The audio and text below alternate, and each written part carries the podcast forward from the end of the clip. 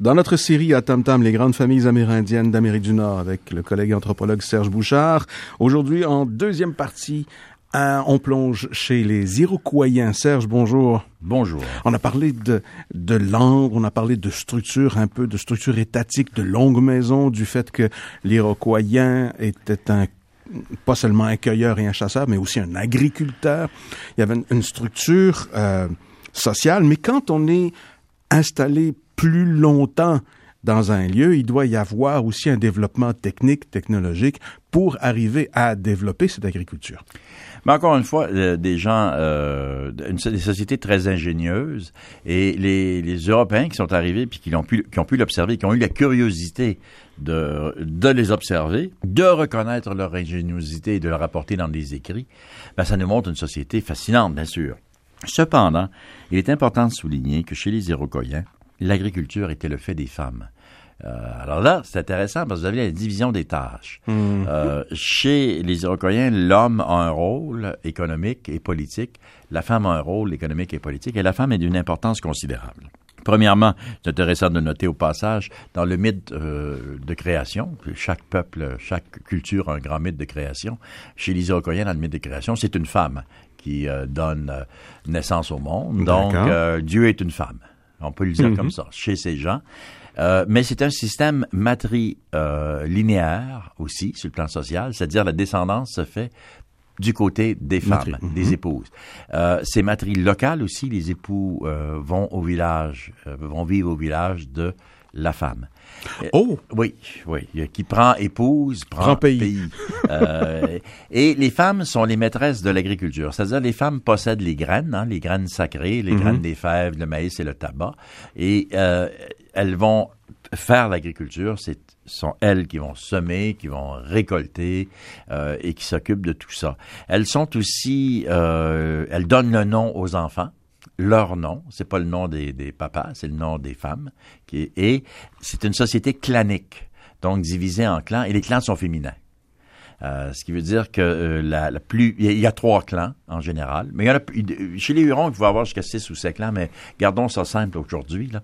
Il y a trois clans principaux chez les Iroquois, mais chez les Iroquois en particulier euh, l'ours, la tortue et le loup. Et tu peux pas te marier dans ton clan. Alors, c'est, il faut absolument que tu te maries dans, dans, un, dans un clan étranger. Alors, si tu es un garçon dont qui porte le nom de sa mère et que sa mère est une ours, euh, tu dois être du clan de l'ours. Alors, tu dois marier une tortue ou, un, ou un, loup. Ou, un loup. ou une louve. Une tortue ou une louve. Et, et les enfants sont toujours dans le clan de leur mère. Alors, tout est féminin dans ce, dans ce monde. Et les trois femmes les plus influentes d'un village. C'est les chefs des ce trois clans. Ce sont les trois clans. et puis, ce sont des vieillardes. Mm-hmm. C'est donc, ce sont donc des sociétés gouvernées par des vieillardes. Alors, euh, ça vous fait des réunions assez euh, particulières. euh, C'est carrément un autre monde là. Euh, les missionnaires euh, ont pris, les jésuites ont pris des générations avant de comprendre comment ça fonctionnait parce qu'ils pouvaient pas admettre que les femmes aient, tant de pouvoir dans une société. Eux, ils arrivaient d'Europe, hmm. euh, dans une sorte de, où l'homme avait une, une importance. Et ils n'ont pas pu, ils n'ont jamais euh, saisi que cette société pouvait être polyandre, qui est l'inverse de la polygamie, c'est-à-dire qu'une femme pouvait avoir plusieurs maris, qu'une femme pouvait avoir un rôle politique, puis qu'une femme pouvait posséder la production économique, les champs de maïs, la production du maïs, et surtout que les femmes donnaient des ordres aux hommes. L'homme iroquois était un guerrier, il assurait la protection civile, il protégeait le village, il pouvait porter attaque sur d'autres villages. Il était commerçant au long cours, puisqu'il devait aller sur les marchés internationaux, porter le tabac, porter le maïs, euh, et, c'était aussi un acteur politique, mais dans le mhm. sens du mot acteur politique, c'est-à-dire rien à foutre, il répétait ce que les femmes, un vrai acteur politique, c'est-à-dire les femmes les habillaient, les maquillaient, les poudraient et leur faisaient apprendre par cœur les discours qu'ils devaient dire, parce que les femmes faisaient jamais de politique à euh, ouverte. Elles faisaient de la politique derrière le rideau. Alors, elles envoyaient des acteurs et les Européens sont fait avoir totalement en parlant des grands ce chefs. Grand chef. Ce grand chef iroquois est venu nous dire ceci. Ben, il avait rien dit, il était choisi pour sa gueule, puis c'était les femmes qui le contrôlaient. Ah, c'est magnifique. Ah, c'est magnifique. Est-ce que ça affecte également, euh, d'une certaine façon, la structure familiale? Ça, oui. Ben... Euh, oui, c'est une société euh, très ben, traditionnelle. On parle toujours de la société traditionnelle, mais où mm-hmm. les femmes ont toujours joué un très grand rôle. Il y a certains grands mythes qui montrent le malaise des hommes qui trouve que l'homme iroquois devrait s'émanciper. C'est-à-dire que c'est certainement une société où l'homme se sent un peu étouffé. Et de toute façon, dans la vie quotidienne, les hommes vivaient avec les hommes. Ils étaient toujours sur la route, ils étaient à la chasse, ils étaient à la guerre. C'est une société entre hommes. Et les femmes étaient entre elles aussi, tout le temps. Mhm. Au village, s'occupaient des enfants, elles étaient entre elles. Et elles faisaient la loi. Euh, les Iroquois commerçaient beaucoup avec les euh, Algonquins. Donc, ils étaient beaucoup en contact avec les Algonquins. Étant donné qu'ils étaient même au cœur de, la grande... C'est ça. Et certains Algonquins vont même prendre des traits iroquois euh, culturels importants. C'est-à-dire qu'ils vont développer l'agriculture aussi un peu. Euh, il y a des échanges. Là. Mm-hmm. euh, puis ils vont commencer aussi à organiser peut-être le système clanique. Euh, au moment où arrivent les Européens, là, il y avait une évolution qui était en, en train de se faire. Ce qui veut dire que ces populations iroquoiennes étaient très commerçantes, très politisées, très fière aussi, euh, très orgueilleuse. Et encore une fois, elle regardait les Européens de haut. Mhm. Euh, ça, c'est important. Là, Contrairement à l'Algonquien, qui avait une tendance... Tiens, c'est intéressant ce personnage-là. L'Iroquoien est plus, il, le regarde plus de haut. Oui, mais ils étaient, euh, ben, regardez, ben, les Hurons regardaient pas mal tout le monde, parce qu'ils contrôlaient un peu l'Amérique du Nord, mm le nord-est d'Amérique du Nord sur le plan, euh, sur le plan géopolitique et économique. Ce qu'il faut comprendre, c'est quand les Européens arrivent, ils arrivent pas dans des populations passives, euh, ébahies, euh, grands yeux ouverts, gaga, ga, ga, ont débarqué des grands bateaux et tout ça. Non, les, les Amérindiens étaient très actifs sur le plan politique, ça très, très bien ce qu'ils voulaient faire avec les Européens. En fait, vous savez, euh, autant les Iroquois que les Algonquiens cherchaient le métal. Ce sont des sociétés qui, sur le plan technologique, n'avaient pas développé euh, le métal la technologie euh, du métal. Mhm. Alors, une épée, une hache, ça valait une marmite, une marmite, ça valait de l'or. Alors, on a pu établir une dynamique économique très forte parce que l'Europe, il y avait un commerce des fourrures. Alors, la fourrure valait de l'or. Euh, sur le marché européen. La et la marmite valait de l'or ici. marmite valait de l'or ici, alors soyons simples. Marmite qui vaut de l'or ici, les Européens en ont. Fourrure qui vaut de l'or là-bas, les On Indiens en, ont.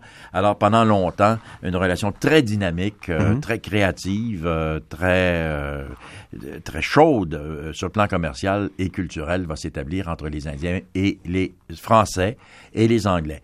Cependant, les, les, les, les population iroquoienne en particulier, les Algonquins aussi, bien sûr, mais ils étaient très, très, très, très souveraines et, et ils affirmaient leur souveraineté. Euh, et pendant longtemps, jusqu'à très récemment, puis même encore, enfin, je vous dirais même encore aujourd'hui, mhm. ils n'ont jamais reconnu l'autorité. Ils ne reconnaissaient pas la supériorité ou l'autorité. C'était explicite, de façon explicite, l'autorité euh, française ou anglaise sur, et ou même euh, juger que les valeurs des uns étaient supérieures à leur, aux leurs.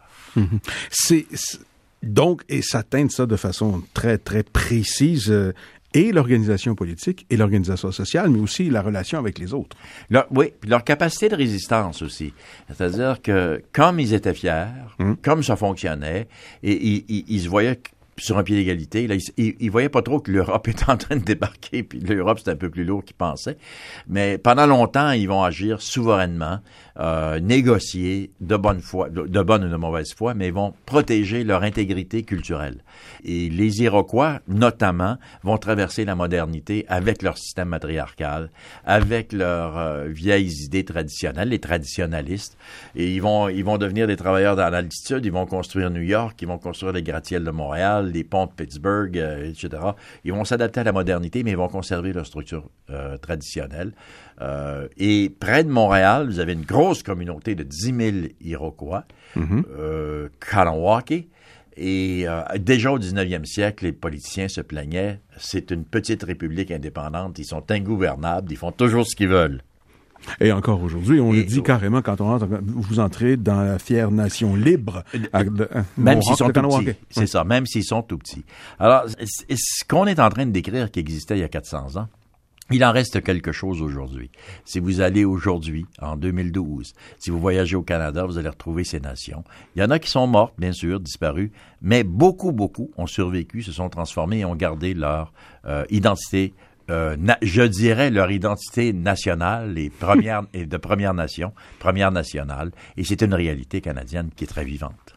On vient de parler des Iroquois dans le cadre de cette série des grandes familles amérindiennes d'Amérique du Nord avec Serge Bouchard.